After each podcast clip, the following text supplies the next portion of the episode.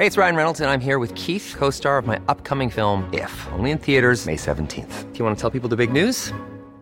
All right, I'll do. Sign up now and you'll get unlimited for $15 a month in six months of Paramount Plus Essential Plan on us. Mintmobile.com slash switch. Upfront payment of $45 equivalent to $15 per month. Unlimited over 40 gigabytes per month. Face lower speeds. Videos at 480p. Active Mint customers by 531.24 get six months of Paramount Plus Essential Plan. Auto renews after six months. Offer ends May 31st, 2024. Separate Paramount Plus registration required. Terms and conditions apply if rated PG. Porque el mundo actual no se entendería sin la economía y los negocios.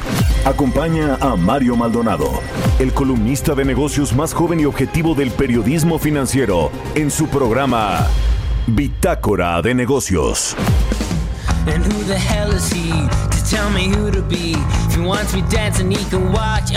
MTV. Me. Don't you know the bigger that they are, the harder they fall? Yeah, the boots on the other foot now. Buckle up, we're taking you down. See your curtains falling, so take your bow.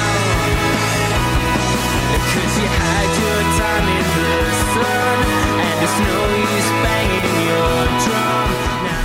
¿Qué tal? Muy buenos días, bienvenidos a Bitácora de Negocios. Yo soy Mario Maldonado y me da muchísimo gusto saludarlos en este martes 26 de enero del 2021.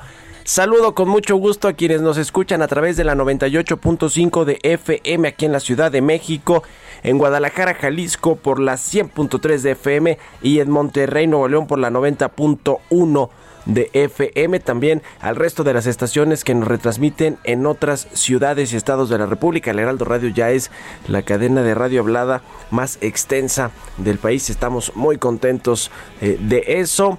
Y también a quienes nos escuchan en el sur de los Estados Unidos y nos ven en la televisión allá en Houston, Texas, a través del streaming que está en la página heraldodemexico.com.mx. Allí también está el streaming de la cabina. Vamos a entrarle a la información.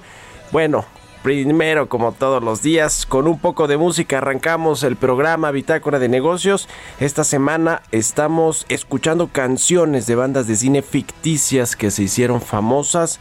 Esta es de la banda Sign Street y se llama Brown Shoes. eh, Brown Shoes y es eh, pues mereció estar nominada a mejor canción original y mejor banda sonora en los premios Oscar del 2017. Se consideró como la mejor colección de canciones originales del cine de los últimos años.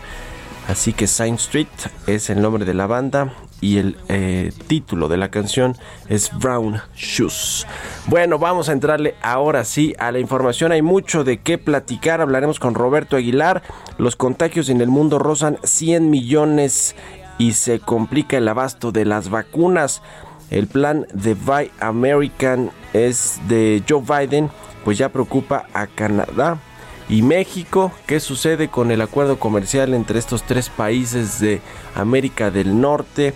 El Buy American pues va a beneficiar por supuesto a la reactivación del consumo interno de los Estados Unidos, del mercado interno y también sufrirá el fútbol europeo una magna goleada financiera. Vamos a hablar de todo esto con Roberto Aguilar.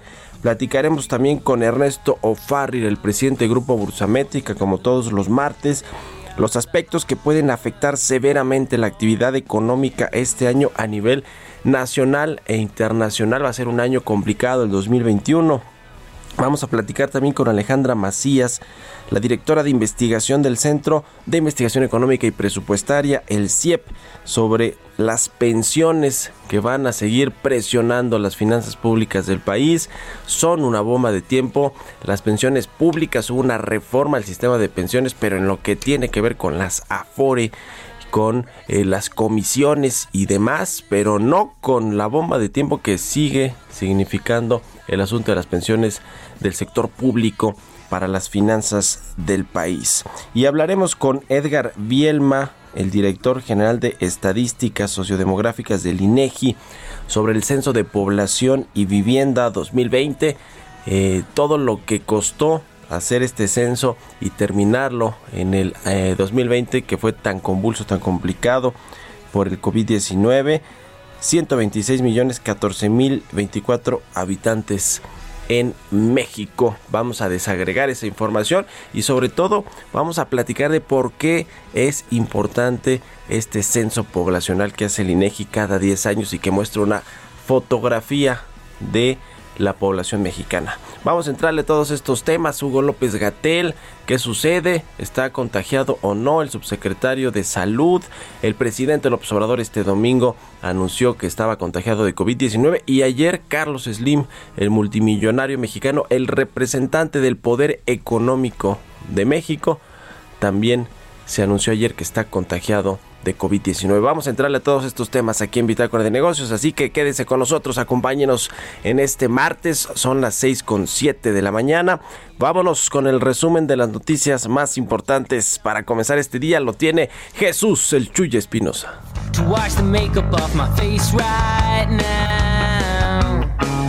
Don't you know the bigger that they are, the harder they fall.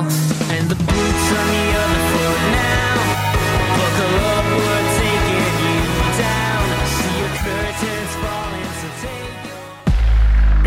resumen. Marcelo Ebrard, secretario de Relaciones Exteriores, informó que luego de la llamada telefónica del presidente Andrés Manuel López Obrador con su homólogo ruso Vladimir Putin, arribarán a la brevedad 24 millones de dosis de la vacuna Sputnik 5 para los próximos dos meses. Durante su participación en un panel de la reunión anual del Foro Económico Mundial, la secretaria de Economía Tatiana Cloutier destacó que encontrar el balance entre cuidar la salud y mantener un empleo es uno de los grandes retos que hoy México tiene. Recalcó la pérdida de 657 mil empleos como consecuencia de la pandemia. And I think that the main problem we have at this moment is people are fighting and say, do we keep our health or do we keep our work? So the main uh, thing that we're going to be facing at this moment is how do we make a balance in between the two of them? And if we have hospitals that uh, are almost full, what is the balance we're going to have to have? No, how do we give uh, families the means to be working and to be achieving money to their houses and how are we gonna be postponing not having them sick and not having them in hospitals. Senadores y diputados aprobaron la convocatoria para el Parlamento abierto de análisis respecto a la minuta como proyecto de decreto de la reforma a la ley del Banco de México en materia de captación de divisas en moneda extranjera. Las mesas de discusión se llevarán a cabo el lunes y martes de la siguiente semana. La Comisión Federal de Competencia Económica hizo pública las sanciones que aplicó a bancos y personas físicas que establecieron acuerdos ilegales en el mercado secundario de intermediación de valores de deuda gubernamental. Las multas ascendieron a un total de 35 millones 75 mil pesos. Según un informe de la ONU, en 2020 se perdieron cuatro veces más empleos debido a la pandemia de COVID-19 que durante la peor parte de la crisis financiera mundial del 2009. Calcula que el año pasado se perdieron 255 millones de empleos de tiempo completo debido a la pandemia. De acuerdo con el Censo de Población y Vivienda del Instituto Nacional de Estadística y Geografía, que fue realizado en el 2020, en México hay 126 millones 14 mil 24 habitantes, lo que representó un incremento de 13 millones 677 mil 486 de personas respecto al censo del 2010. Bitácora de negocios en El Heraldo Radio. El editorial.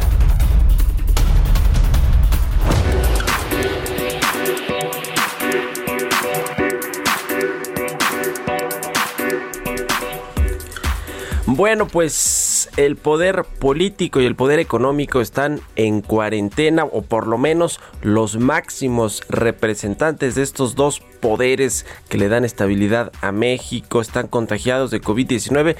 Este pues implacable virus que ya nos exhibió de nueva cuenta que no respeta estatus ni condición social eh, ya le decía que el domingo el presidente López Obrador se contagió de COVID-19 y ayer el hijo de Carlos Slim, Carlos Slim Domit, lo dio a conocer también en su cuenta de Twitter, aunque al parecer el empresario mexicano ya lleva casi una semana contagiado con eh, pues eh, síntomas de salud favorables, con digamos síntomas menores y una evolución favorable en el estado de salud, que es lo mismo que pues al parecer sucede con el presidente López Obrador.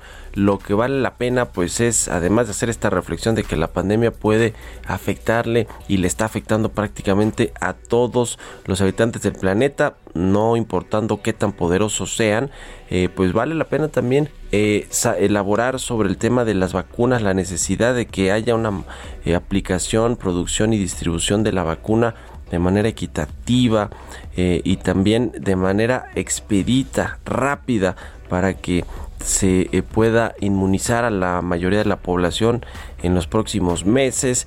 Eh, lo que también vale la pena decir que Carlos Slim y el presidente del observador al mismo tiempo estén contagiados de COVID-19 es eh, pues el riesgo que podría significar que estos dos hombres tan poderosos para para México en el país pues estén infectados de este virus los dos tienen además de todo eh, pues eh, un historial médico de salud donde han tenido problemas cardíacos. Los dos han estado eh, sometidos a cirugías cardiovasculares que bueno pues los podrían poner en riesgo también en este momento donde incluso en México pues el virus está siendo más letal que nunca.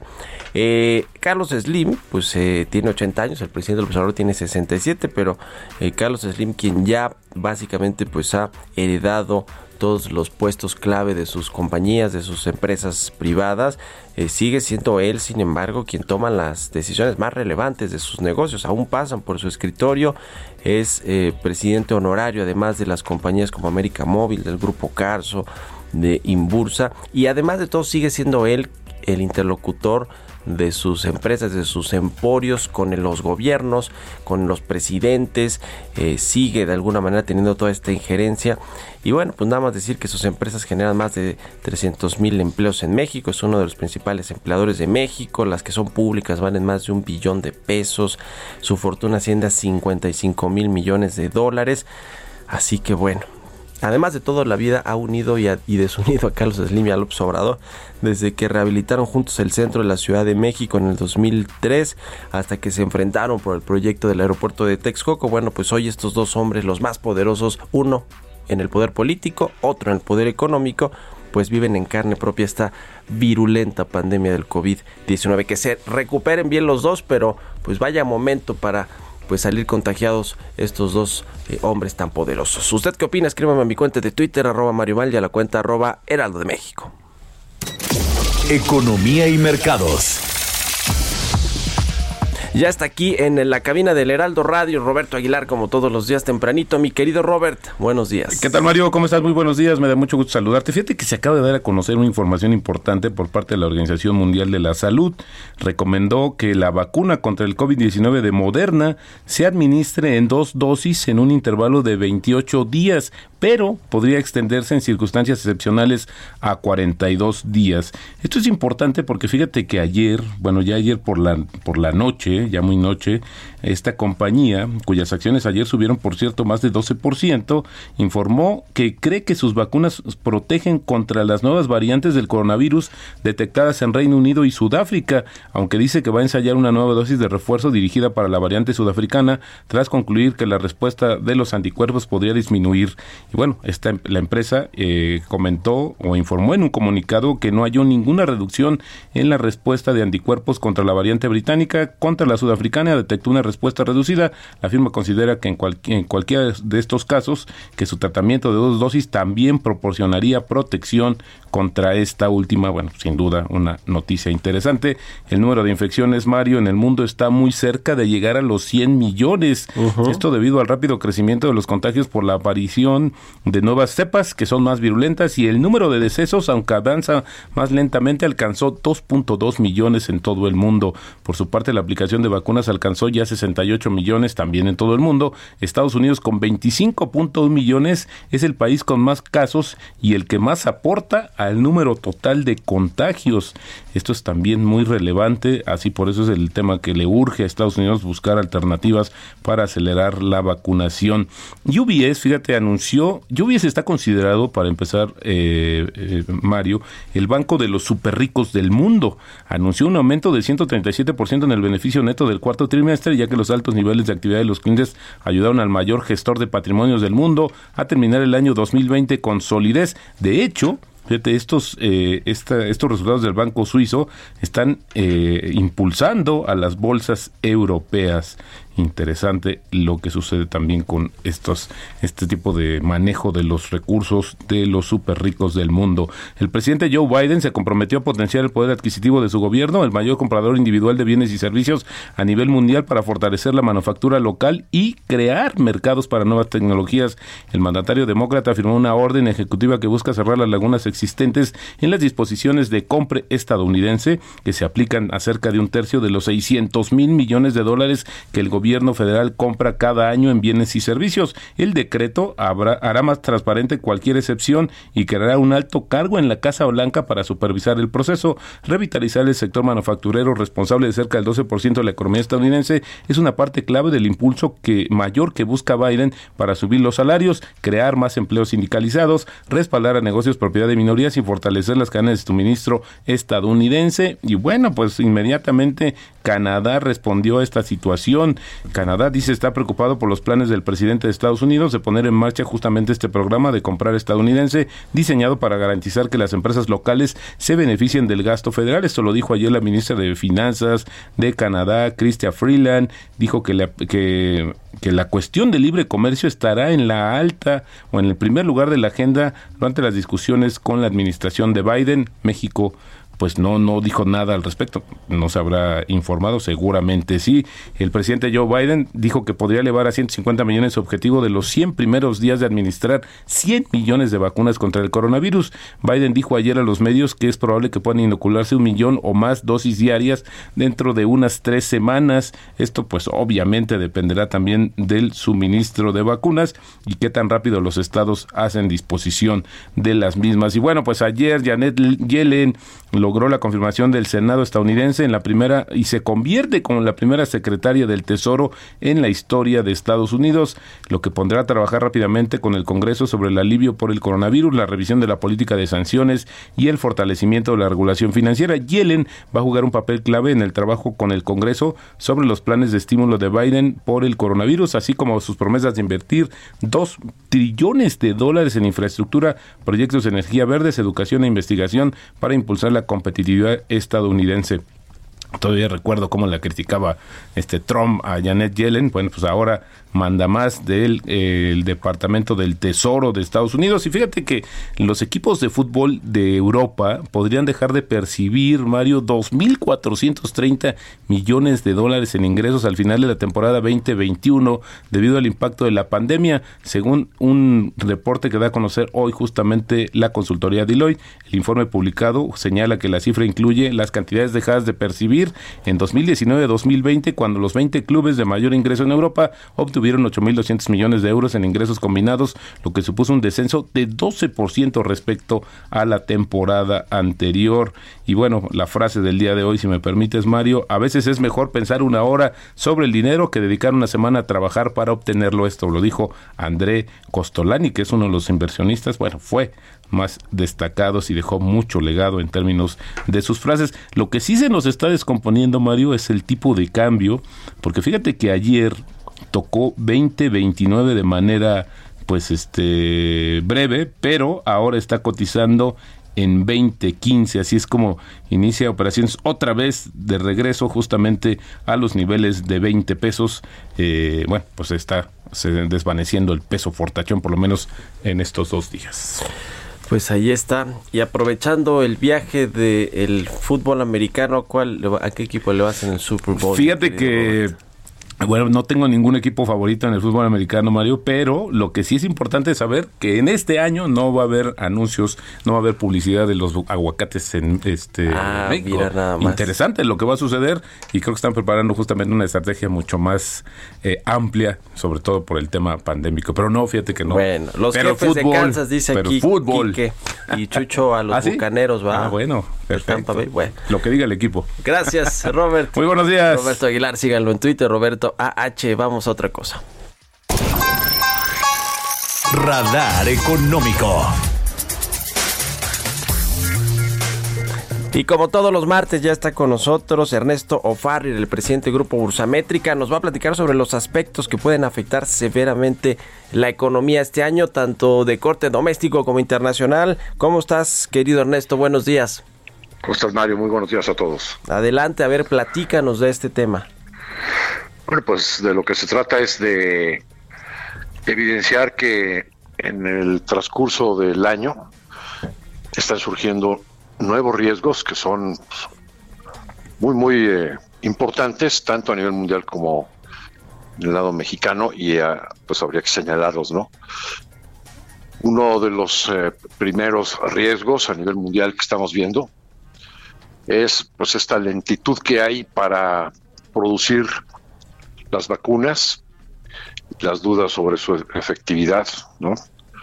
Y pues el, hecho de que pues en, todo el mundo han tenido que volver a, poner eh, fases de aislamiento social, ¿no? Por ejemplo, lo vimos en Alemania, lo estamos viendo en el Reino Unido, que está cerrada hasta el próximo 15 de febrero.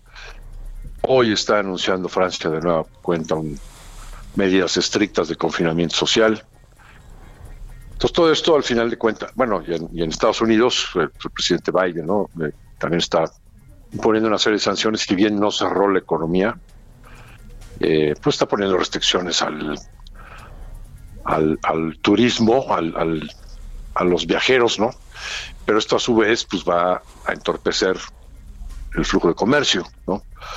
Entonces todo esto al final de cuentas implica una menor actividad económica en este primer trimestre, ¿no?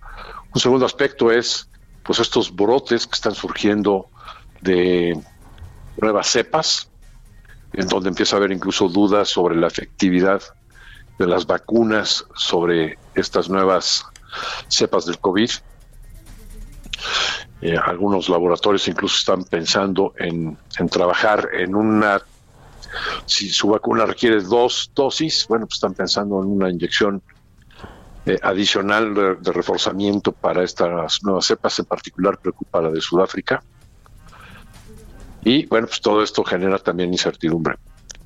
Luego tenemos el efecto de que de varios países ricos que han implementado segundas versiones o segundos paquetes de ayuda fiscal. El caso de Estados Unidos está retrasando, pero en, en otros países ricos donde se están aplicando, eh, bueno, pues al final de cuentas también surge la duda de, oye, este exceso de sobreendeudamiento de los gobiernos, ¿qué va a generar, no? Y en el caso de México, te diría también, preocupa mucho, eh, algo que no se ha platicado o no se ve mucho en los medios, pero es la parálisis del aparato judicial en México. Eh, ¿a, qué nos referimos? Bueno, pues eh, en abril a junio, pues la justicia cerró, igual que varios sectores de la economía. Pero pues muchos sectores de la economía, incluso muchas áreas de gobierno, pues hicieron el esfuerzo por trabajar desde su casa. Sí. Pero el aparato judicial, no. Y, entonces, eh, pues se generó, si de por sí siempre la justicia ha tenido rezagos importantes y ha sido muy lenta, eh, precisamente por, por falta de recursos y de tecnología. Bueno, pues con ese confinamiento, ya hacia finales del año pasado, pues ya se veían retrasos importantes en los procesos de justicia. Eh, si tú podías, como me contaban los abogados, ¿no? si tú pedías una audiencia para un caso que estabas llevando, pues ya te lo estaban dando para octubre y noviembre de este año. Pues sí. Eso, eso en diciembre, pero eh, a principios de diciembre, pero después volvieron a cerrar el aparato judicial y no se ve para cuándo lo abran. No se ve para cuándo, sí. Y entonces se ha rezagado más y entonces esto lo que puede generar es que prácticamente la justicia Sí, ahí están los jinetes, los cuatro jinetes del apocalipsis. Gracias Ernesto, vamos a una pausa, ya volvemos. Continuamos en un momento con la información más relevante del mundo financiero en Bitácora de Negocios con Mario Maldonado. Regresamos. Estamos de vuelta en Bitácora de Negocios con Mario Maldonado.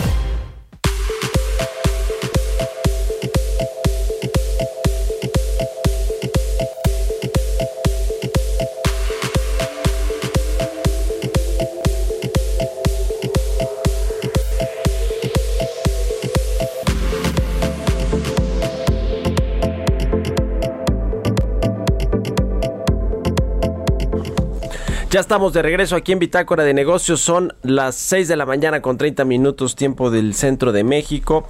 ¿Qué pasa con las pensiones, le decía, del sector público? ¿Van a seguir presionando las finanzas del país? Le decía que la reforma al sistema de pensiones que incluyó a las afores y las comisiones y las aportaciones que hacen los patrones a las cuentas individuales de los trabajadores, pues no tocan al sector de las pensiones eh, públicas. Esta reforma que se aprobó el año pasado eh, para reducir o mejorar la situación del gasto que se, que se ejerce en este sector.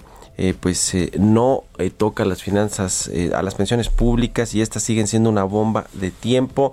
Esto de acuerdo pues con muchos eh, organismos que hacen los análisis de cómo están las finanzas públicas, uno de ellos el Centro de Investigación Económica y Presupuestaria. Y para hablar de este tema saludo con mucho gusto en la línea telefónica a Alejandra Macías, ella es directora de investigación de el CIEP. ¿Cómo estás Alejandra? Buenos días.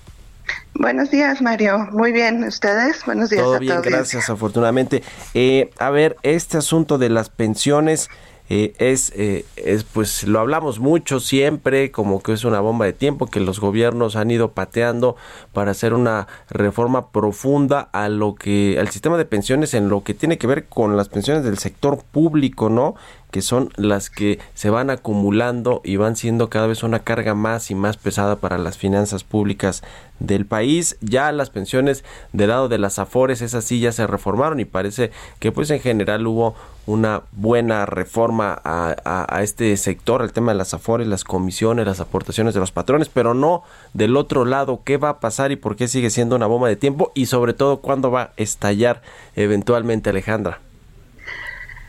Eh, bueno, eh, va a estallar mm, pronto, o sea, es un tema que se viene platicando eh, desde hace algunos años y con los resultados del censo de ayer, donde nos dicen que la tasa de fecundidad eh, disminuye a 2.1 hijos por mujeres, por mujer, digo. Eso implica que la población ya está envejeciendo en México, ¿no? O sea, ya, ya somos, eh, vamos a ser más adultos mayores que jóvenes, ¿no? Sí. Y pues los adultos mayores eh, son los que cobran una pensión. Y este, al, ser una población eh, vieja, eh, pues vamos a necesitar más cuidados, vamos a necesitar eh, más servicios médicos y se van a necesitar más recursos por pensiones. Y si tenemos un sistema de pensiones como el que tenemos ahora, que es desigual y como bien dices, eh, sobre todo las pensiones públicas ejercen una presión muy fuerte a las finanzas públicas, pues lo más probable es que se paguen esas pensiones pero se descuiden otros aspectos dentro de eh, la sociedad mexicana como es la salud y como es la educación o la infraestructura que eso hace que que el país crezca. Y como bien dices, se hace una reforma que además se vende como una gran reforma pero creemos en CIEP que se pierde la gran oportunidad que se tenía ¿no? en, términos políticos para tener una reforma más profunda, más general, más integral. Entonces también el miedo que, que nos da es que no se vuelva a tocar el tema, que no se revise ese gasto tan alto que se está haciendo y que eso tendría implicaciones para pues las generaciones futuras. Sí, sí, totalmente. ¿Qué porcentaje de el presupuesto de este 2021, por ejemplo, está destinado al pago de las pensiones, que es una buena parte, ¿no? Sí, de hecho, un peso de cada cinco del presupuesto se, se destina a pensiones. Esto es eh, equivalente al 4.2% del PIB, tomando en cuenta todas las pensiones, ¿no? La, sí las de la generación pasada, las que se pagan por cuentas individuales eh, y todas las contributivas, las no contributivas, que son eh, pensiones para el bienestar de adultos mayores y pensiones para eh, personas con discapacidad. Y estas, pues últimamente han crecido más porque pues ya incluso están incluidas en la en la Constitución, lo cual está bien. y tenemos que pensar en, cubrir a todos los adultos mayores y que tengan una pensión y que tengan una pensión eh, pues digna, ¿no? Que no sea eh, solo eh, dos mil pesos, tres mil pesos al mes, porque pues a quién alcanza para vivir con eso. Sin embargo, tienes como los dos eh, eh, extremos, donde tienes pensiones muy chiquitas y tienes pensiones que pueden eh, significar un millón de pesos al año para personas como que están pensionadas por Pemex o CFE. Entonces, esos, esos derechos tendrían que revisarse, ¿no? Porque muchas veces no corresponden al ahorro que se hicieron durante el, eh, su vida laboral las personas. Eh, y, y, bueno, lo preocupante de esto es que pues no los pagan ellos, lo van a seguir, los pagamos nosotros ahora y más adelante lo tendrían que pagar pues hijos o nietos que ni siquiera van a tener una una buena pensión, ¿no? Tal vez ahora con la reforma de Afores sí, pero pues hay que recordar que estas reformas se van a ir hasta dentro de 10 años, o sea, no es un, un cambio automático. Se, eh, la la tasa de cotización va a ir creciendo dentro de 10 años y eh, las pensiones igual. Entonces, eh, lo que sí es que no hay que dejar de ahorrar porque ahorita es el, el sistema de pensiones que tenemos, el que se reformó y el que se mejoró. Yo creo que las medidas fueron este, adecuadas. Sin embargo, hay que pensar en la otra parte, ¿no? Cómo se está pagando todo lo demás. Sí, totalmente. Eh, hay pensiones doradas verdaderamente en trabajadores que estuvieron en Petróleos Mexicanos, en la Comisión Federal de Electricidad y en algunas otras instancias del gobierno eh, federal y que pues tienen una pensión muy alta cuando pues el resto de los trabajadores no la no la obtiene de, tal manera. Eh, ustedes plantean que haya una reforma integral del sistema de pensiones que incluya por supuesto a este aparato eh, del eh, gobierno federal o los recursos que se destinan del presupuesto público a cubrir las pensiones de los eh, trabajadores. ¿Qué debería de tener esta reforma integral? Es decir, es, es, todo un tema también ahí, digamos, impopular, ¿no? para los gobiernos hacer estas pensiones, esta reforma, pues, para, para las pensiones del sector público y por eso la han ido pateando, ¿no? ¿Qué debería contener una reforma en este sentido, Alejandra? Sí, claro, es, es un tema complicado, ¿no? Es, eh,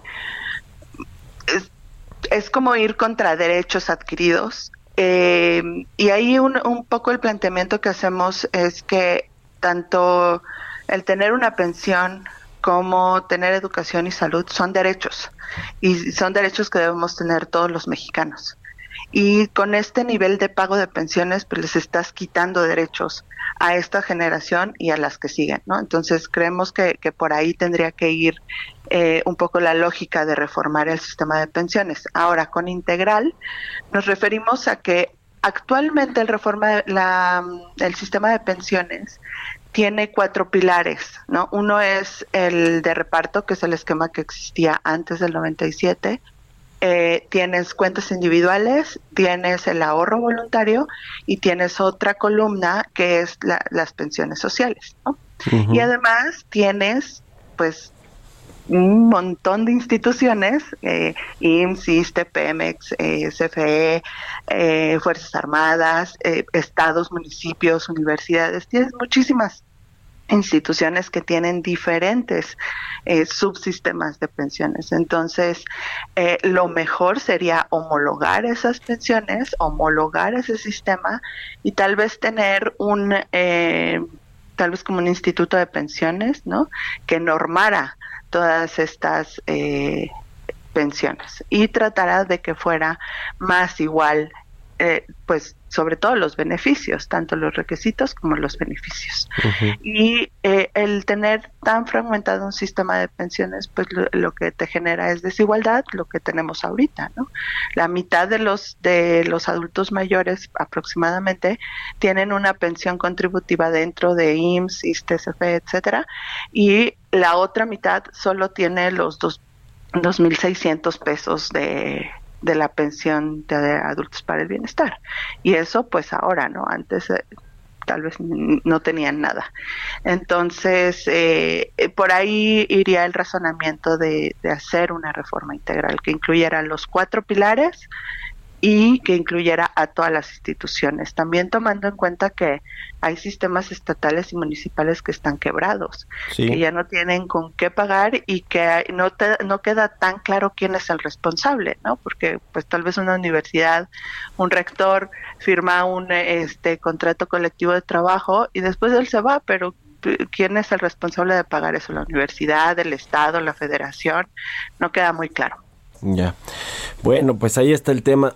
ya veremos si este gobierno, después de que hizo esta eh, reforma en el tema de las afores, pues se avienta a hacer esta otra reforma a las pensiones del sector público, que bueno, yo creo que está complicado y que más bien pues va a heredar este problema de nueva cuenta el próximo gobierno del presidente del observador. Ya lo veremos, no hay que adelantarnos, pero se ve difícil que pueda salir. Eh, sobre todo creo que dependerá mucho lo que pase en las elecciones intermedias de este 2021. Ya lo estaremos viendo. Te agradezco mucho Alejandra Macías, directora de investigación del CIEP, por haber tomado nuestra llamada y muy buenos días.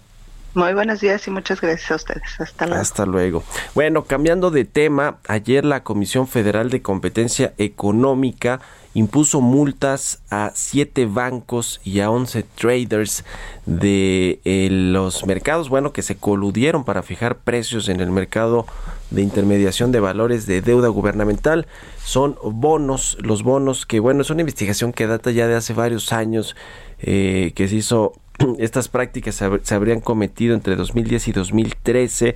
Están pues los bancos de inversión más importantes y, y que bueno pues efectivamente tienen este eh, pues esta participación en los mercados de bonos. Está el Barclays Bank, el Deutsche Bank, Santander, Banamex, Bank of America, el BBVA Bancomer, JP Morgan y estos traders que habrían pactado por lo menos 142 acuerdos ilegales para vender o comprar a cierto precio los papeles de deuda y no comercial, no comercializar ni adquirir ciertos eh, títulos también de deuda gubernamental, es decir, se ponían de acuerdo allí en las mesas de dinero. Esto, esto generó un daño al mercado de 29 millones de pesos. Eso es lo que dice la COFESE. Parece ser que pues debió haber sido más dinero. No creo que se anden arriesgando por 29 millones de pesos en eh, los, los traders y los bancos internacionales.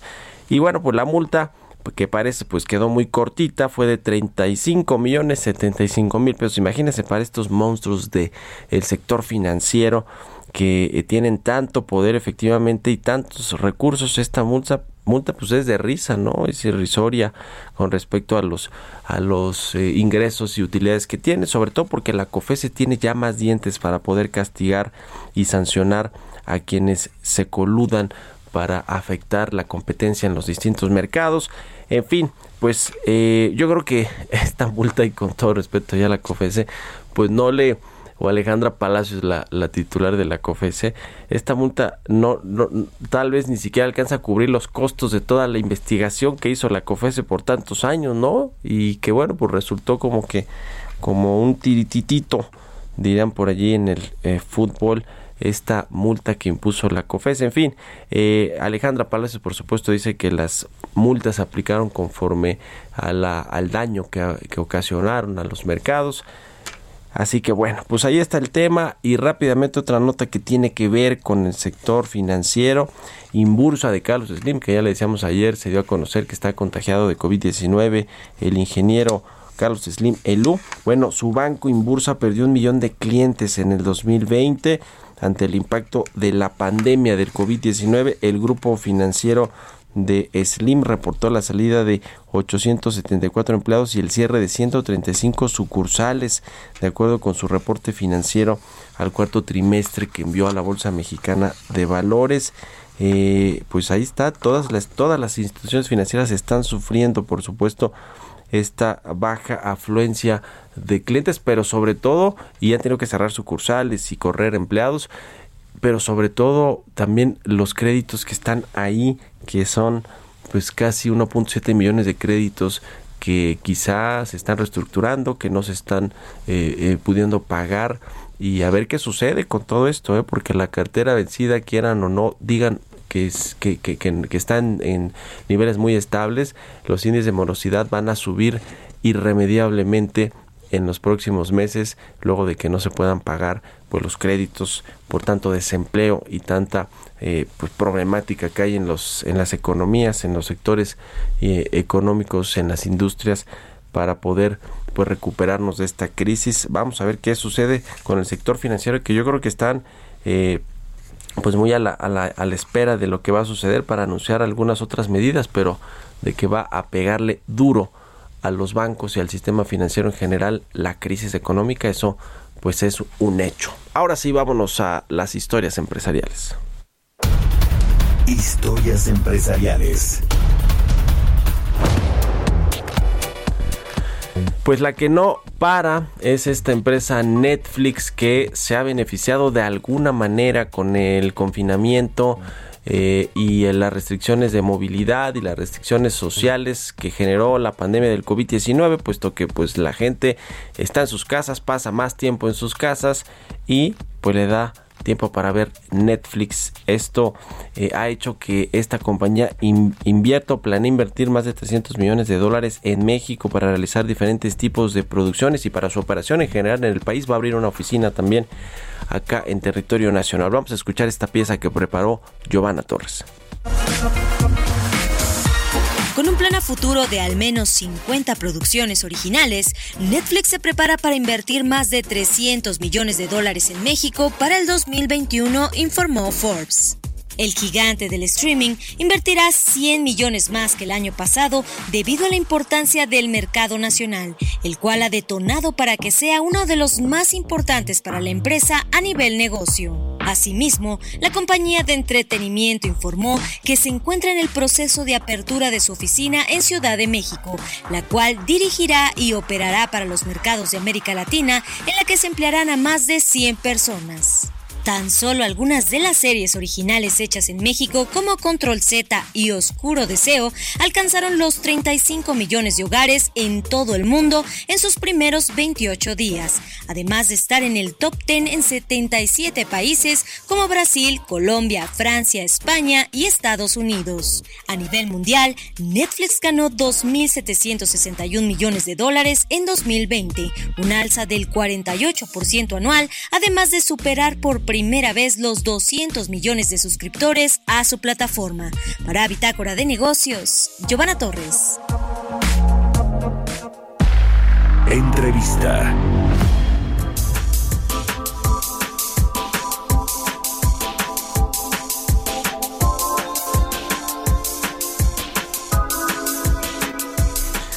Bueno, cambiando de tema, le platicábamos al inicio del programa sobre este censo de población y vivienda del INEGI, este censo 2020 que revela que en México hay 126 millones 14 mil 24 habitantes y hay muchos otros detalles interesantes que vamos a platicar con Edgar Bielma, el director general de Estadísticas Sociodemográficas del INEGI. ¿Cómo estás, Edgar? Muy buenos días. ¿Qué tal, mi estimado Mario? Es un gusto platicar contigo y tu auditorio. Muchas gracias por estar aquí en el programa Invitar con el Negocios. Oye, pues este censo que eh, para el INEGI representa una tarea titánica, se hace cada 10 años y nos da esta fotografía clara de cuántos habitantes somos y sobre todo pues cómo está desagregada toda esta información. Eh, cuéntanos de los, de los datos, los hallazgos más importantes por favor de esta encuesta. Bueno, los hallazgos más importantes son, por ejemplo, en materia educativa, que hemos avanzado un año al tener ya 9.7 años en promedio de educación, es decir, terminamos por fin después de muchos años la secundaria. Eh, sin embargo, tenemos contrastes muy diferentes entre entidades federativas. La Ciudad de México, digamos, en promedio ya casi terminó la preparatoria con cerca de 12 años. Y por el otro lado tenemos a Chiapas, que apenas está cruzando la la secundaria, iniciándola en el primer año de, educación en promedio, y por lo tanto, sin duda, tenemos que ir avanzando de manera homogénea, todos hacia arriba, ¿no? Eh, tenemos otros eh, resultados, como por ejemplo el piso de tierra en, en, una vivienda que también ha venido descendiendo ya a un 3.5%, esa es una muy buena noticia, aunque otra vez el contraste es que todavía tenemos entidades como Guerrero con cerca del 15% de las viviendas con piso de tierra. Y así sucesivamente vamos a ver cómo hemos ido avanzando o en, otro, en algunas entidades bastante, en otras entidades menos. Uno de los temas que es muy interesante es el envejecimiento de la población. La Ciudad de México con una edad mediana de 35 años y en contraste Chiapas con una edad mediana de 24, es decir, ya tenemos a la Ciudad de México con una forma de pirámide completamente envejecida, de hecho ya dejó de tener la forma de pirámide. Y por el otro lado Chiapas una entidad demasiado joven con demasiada población, insisto, joven, este, con tasas de reproducción muy altas, que provoca efectos de migración y expulsión de, de, esta población joven. Adelante, Pues sí, esto es eh, interesante. Ayer me, me, hablabas de este asunto del el bono eh, demográfico de México, que en algún momento pues, llegó a ser visto, o en general de los países emergentes, como algo positivo por la eh, integración al mercado laboral y a las actividades productivas de cada vez más jóvenes, pero bueno, en, el caso de una economía que no está creciendo, que no se está desarrollando, pues ahí ya no es tan, no, no es tan benéfico, ¿no? Es decir, es un arma de doble filo eventualmente para para los, los países. cuéntanos un poquito en, en materia de las entidades federativas eh, que son las más pobladas en México y también lo que lo que me decías ayer me parece muy interesante para qué nos sirve conocer todos estos datos eh, de la, los, los censos poblacionales eh, del INEGI pues por lo pronto para saber en casos de crisis como la que estamos viviendo ahora del COVID-19 cuáles son las poblaciones más vulnerables y dónde están localizadas ¿no? Sí, exactamente. Las, las entidades más pobladas son el Estado de México con casi 17 millones, seguido de la Ciudad de México con 9.2 millones, dos entidades como Jalisco y Veracruz con más de 8 millones, Puebla con, y Guanajuato con más de 6 millones, y por el otro lado tenemos las menos pobladas como Colima, Baja California y Campeche con menos de un, de un millón. ¿Y por qué es importante todos estos datos? Ya lo decías, porque la gran pregunta vamos a comprar vacunas, pero perdón, ¿cuántas? ¿Dónde? ¿Quiénes las necesitan? Bueno, el censo es capaz de ofrecer esa respuesta a, a, esas preguntas a nivel de manzana, Mario. Es decir, en esta manzana hay cinco adultos mayores, en esta no, en la siguiente sí, y por lo tanto con toda precisión yo puedo diseñar una política pública si fuera el servidor público, ¿no? A eso me refiero. Eh, eh, entonces, ese es el insumo del, del, de la importancia del censo, ¿no? Que es una herramienta muy útil, no solamente para cosas etéreas de, presupuestos durante los próximos 10 años, de distribuciones electorales, y todo eso que a lo mejor la gente lo siente muy lejano. La próxima vacuna que va a recibir en unos días va a depender de, de la forma en la que haya sido integrado el censo de población y vivienda. Eso sí de importante. Y de la responsabilidad cívica que haya tenido la población de haber participado. Muy bien, pues muy interesante. En un, en un minutito, Edgar, que nos queda de, programa. Este asunto me pareció muy relevante también, ver hacia adelante eh, la perspectiva del crecimiento poblacional de México. ¿Podría duplicarse la población mexicana en 58 años si seguimos a este, a este ritmo? ¿Cómo ha ido creciendo eh, la población en México en estos últimos 10 años? Mira, eh, eh, afortunadamente ya se está estabilizando a, eh, el crecimiento respecto a como venía de un crecimiento por medio anual del 3.4% de los años 60-70. lo que realmente lo que va a pasar con, con el crecimiento que estamos teniendo en México es que las tasas de fecundidad van a seguir descendiendo como hasta la fecha se ha venido presentando, es decir, que no va a ser constante realmente ese crecimiento y esperemos porque porque de verdad el, no, solamente en México el planeta está en una crisis poblacional después de la Segunda Guerra Mundial. Entonces ojalá aprendamos lo que sucedió en los años 70 y 60 y no lo repitamos, pero que tampoco nos vayamos al caso extremo como la Ciudad de México, donde la tasa de fertilidad ya es 1.34 y ya tenemos problemas. Pues gracias, mi querido Edgar, se nos acaba el tiempo, te agradezco mucho, muy buenos Un fuerte abrazo, mi estimado Mario. Y gracias a todos ustedes también por haber estado aquí en Bitácora de Negocios. Quédense con Sergio y Lupita aquí en el Heraldo Radio, nos escuchamos mañana tempranito a las 6. Buenos días.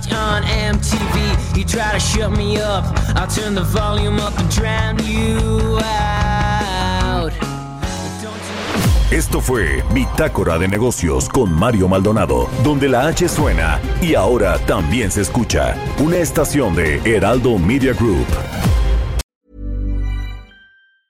Mom deserves the best, and there's no better place to shop for Mother's Day than Whole Foods Market. They're your destination for unbeatable savings, from premium gifts to show-stopping flowers and irresistible desserts. Start by saving 33% with Prime on all body care and candles. Then get a 15-stem bunch of tulips for just $9.99 each with Prime. Round out Mom's menu with festive rosé, irresistible berry chantilly cake, and more special treats. Come celebrate Mother's Day at Whole Foods Market.